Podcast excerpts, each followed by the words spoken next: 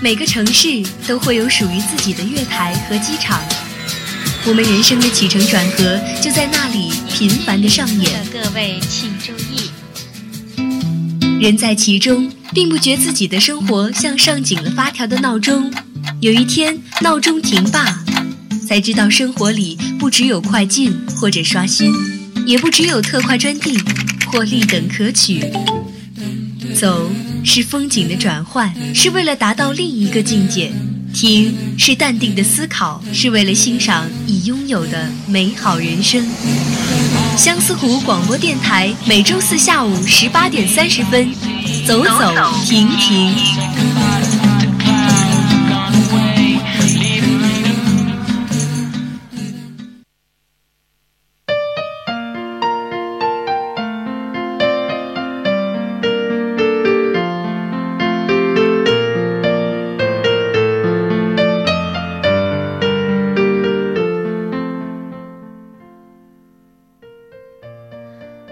家好，欢迎收听每周四的走走停停，我是告颖，我是吴亦凡。经常有人问旅行的意义是什么？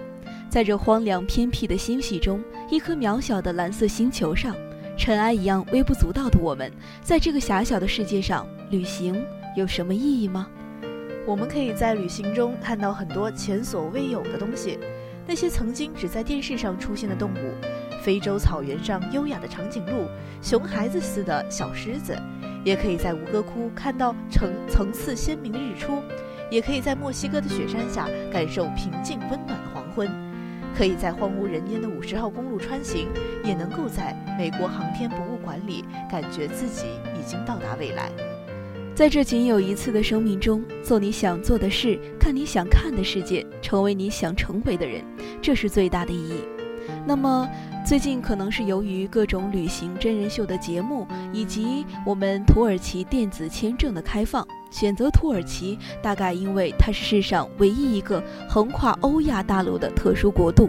没错，我们今天的节目就为大家来介绍介绍土耳其。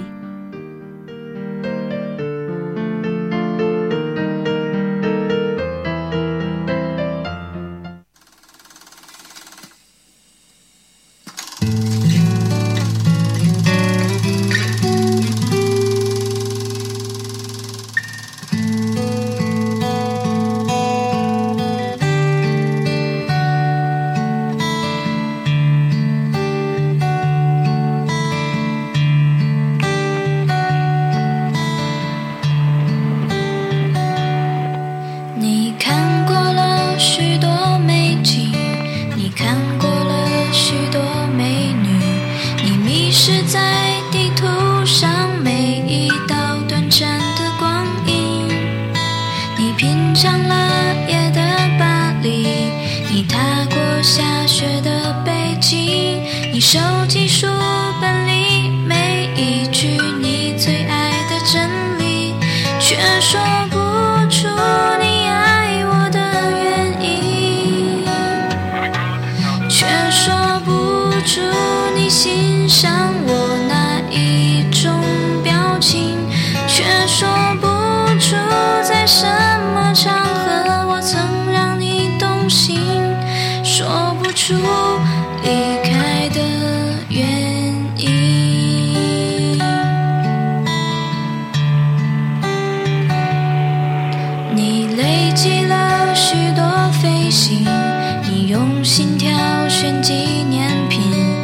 收集了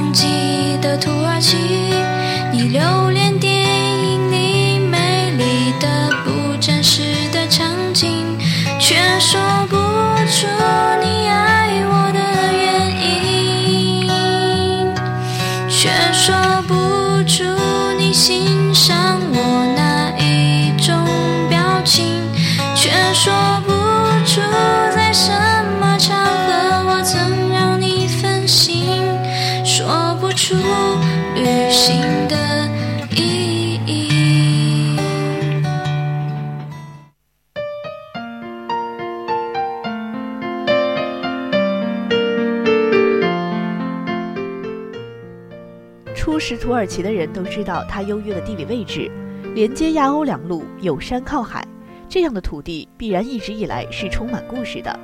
它既古老又年轻。土耳其濒临地中海与黑海，横跨亚欧两大洲，风貌之佳，令人感到美不胜收，就像其地毯一样赏心悦目。独特的地理位置、宜人的气候条件，使土耳其成为游人向往的乐园。各种形状怪异的现代化建筑、华丽肃穆的清真寺、荷马史诗中的特洛伊遗址，这些等等的迷人的自然风光、丰富的文物古迹，使土耳其享有旅游天堂之誉。在土耳其这样一个有趣、美好而又全能的旅行目的地。那么路线的规划肯定是一个非常重要的事情了。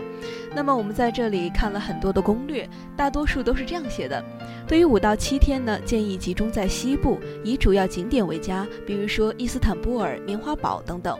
十天以内的呢，可以在西部的基础上增加偏中部的卡帕多奇亚景区；在十五天以上呢，可以考虑一些冷门的景点，比如费特西耶以及人头山。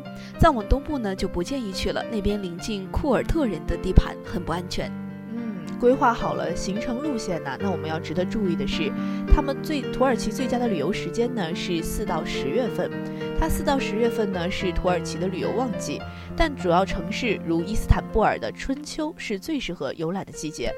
每年的四到五月、九到十月，气温适中，既没有八月的闷热，也没有冬天的寒冷，天空透彻清明，适合拍照。如果要前往棉花堡的话呢，又要想努力避开过多的人群，最好的季节呢是十二月，这时候没有强烈的阳光反射，没有过多的游客，温度稍低呢，却不至于很冷。最特别的就是山上山下冰火两重天的强烈反差，会是一种难得的体验。嗯，但但是呢，也要值得注意的是，虽然呢它的早上会很热，但是呢土耳其各地的气候差异非常的大。总的来说呢，春秋温度适中，穿单衣即可。晚上呢要加件外套或者薄毛衣。夏天呢炎热，薄衣类呢比较合适。但是呢，我们要值得注意的是，要注意防晒。女生呢可以备上一条围巾。如果在春秋的前往卡帕多奇亚，又想乘坐热气球的话呢，一定要带上挡风的衣服。其实去到外国，可能我们最担心的问题就是语言问题了。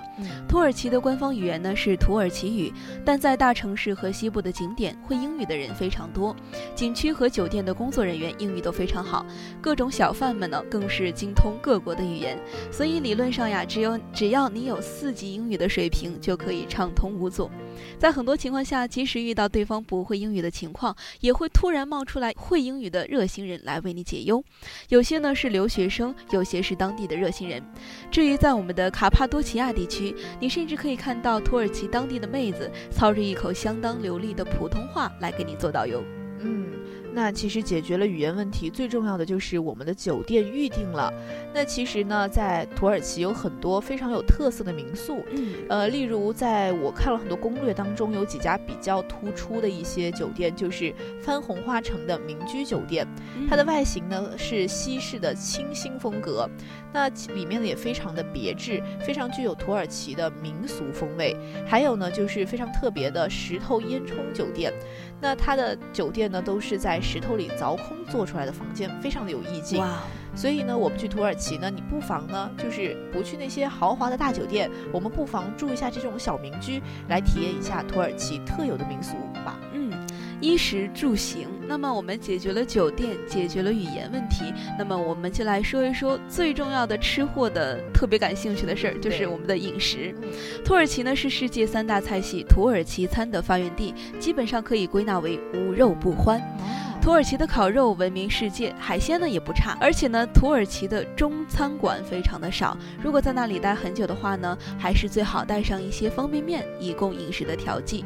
如果要体验正宗的土耳其烤肉的话呢，一定要到巷子间去找那种全是土耳其当地打扮的人店铺。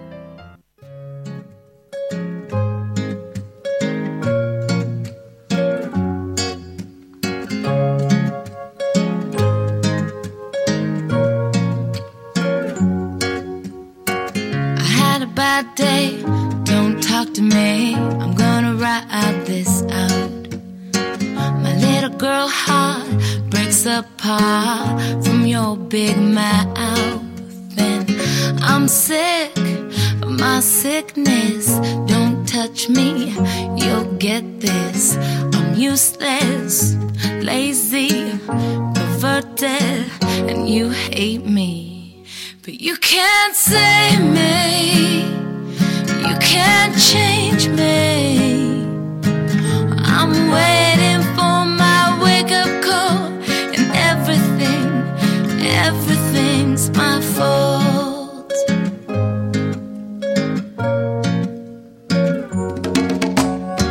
Went to the doctor and I asked her to make this stop. Got medication, a new addiction. Thanks a lot. I had a relapse and better rehab ruined everything. So point your finger at the singer. She's in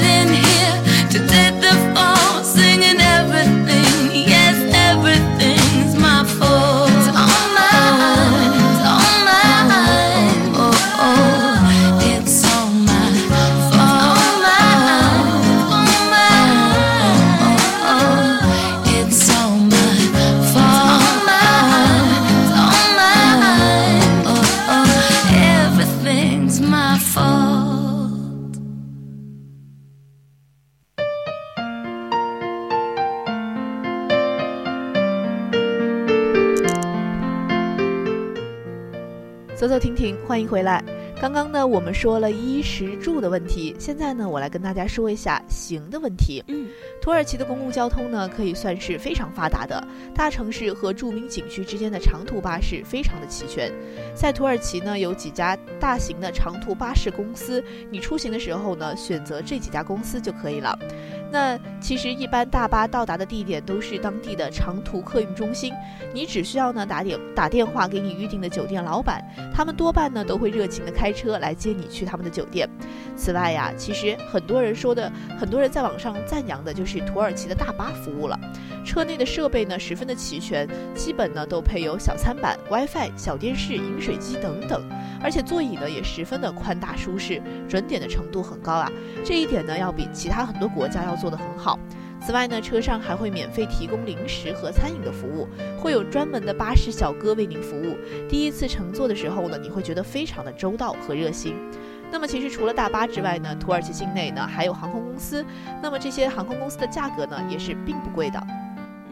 那么我们知道土耳其是伊斯兰的国家，所以所以有一些那个风俗禁忌要值得我们注意。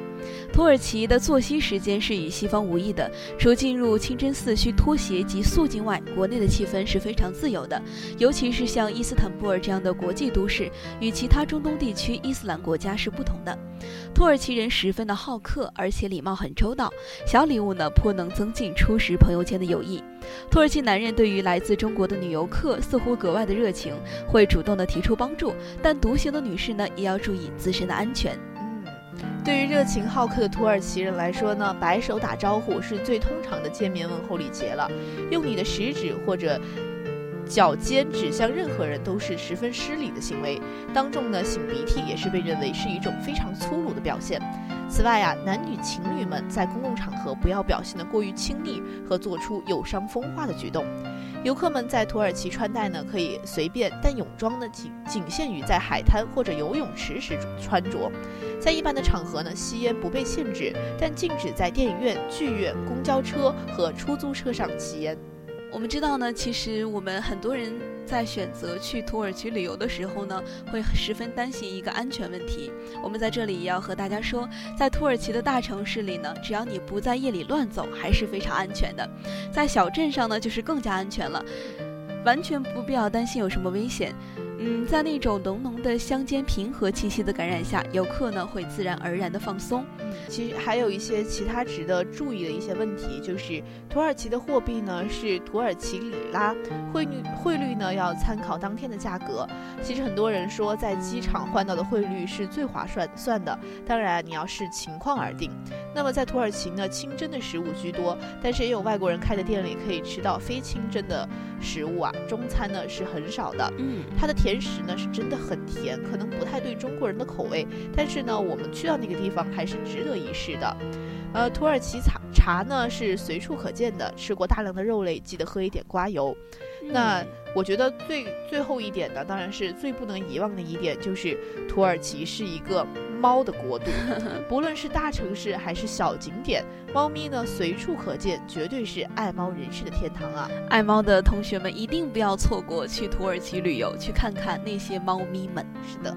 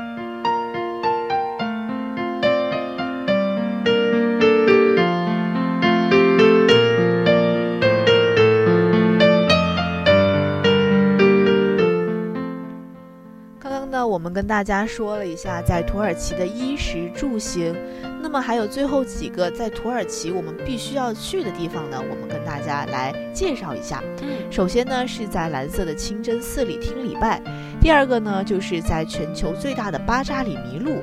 那么，其实最让我期待的是坐热气球看星球大战。那其实还有呢，还有一个就是一个地名让我非常的感觉 想法特别多的地方，就是棉花堡。